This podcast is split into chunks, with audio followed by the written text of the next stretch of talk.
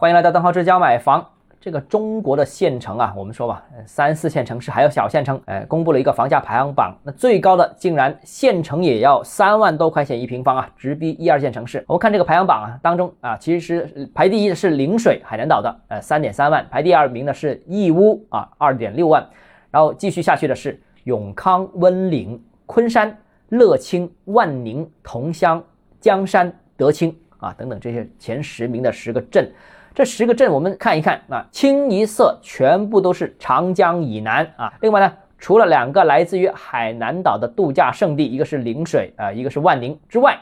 其他几乎清一色都是在浙江，当然有一个在江苏啊。那虽说县城不大，人口也不多，但是我们刚才所念的这些县城啊，基本上都是在产业链上面有一个独特的优势。而且呢，地方政府呢都是以服务型政府为这个思路，服务很到位。而且呢，不少也是侨乡啊，著名的侨乡。总的来说呢，是经济优先啊，和谐相处，藏富于民啊，这些地方啊。那再看看全国人口增速，我们看到啊，刚刚公布的二零二一年全国人口增速当中，这个大城市人口是出现了萎缩的。比方说，淄博、唐山、石家庄、徐州、哈尔滨、大连、天津啊，这一堆城市虽然是大城市啊。二线城市有些是三线城市，但是人口是下跌的，基本上都是位于中国的东北、华北这些区域。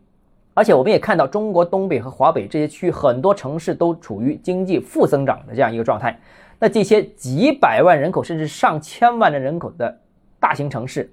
啊，不但人口下降，社会活力也下降，经济增长放缓，房价的前景也不咋地。看这些城市，甚至比不上我们刚才所念的这些东南沿海的三四线城市，甚至比不上我们刚才所说的这些小县城啊。东南沿海的这些呃三四线城市，包括什么镇江了、惠州了、台州了、汕头了、绍兴了、金华了、南通了、漳州了、中山、湖州，城市不大，但是活力很足啊。所以啊，中国经济的重心、人口的重心不断往南移，我相信未来二十年都改变不了这个格局。啊，当然了，呃，房子不可能到处买，但是如果你是就业或者从长期角度看，可能真的东南沿海的三四线城市，甚至是小县城，都比东北、华北地区的一些大城市要有前景。那怎么考虑？大家思考一下了。好，今天节目到这里。如果你个人购房有疑问，想跟我交流的话，欢迎私信我，或者添加我个人微信，账号是教买房六个字拼音首字母小写，就是微信号 d h e z j m f。我们明天见。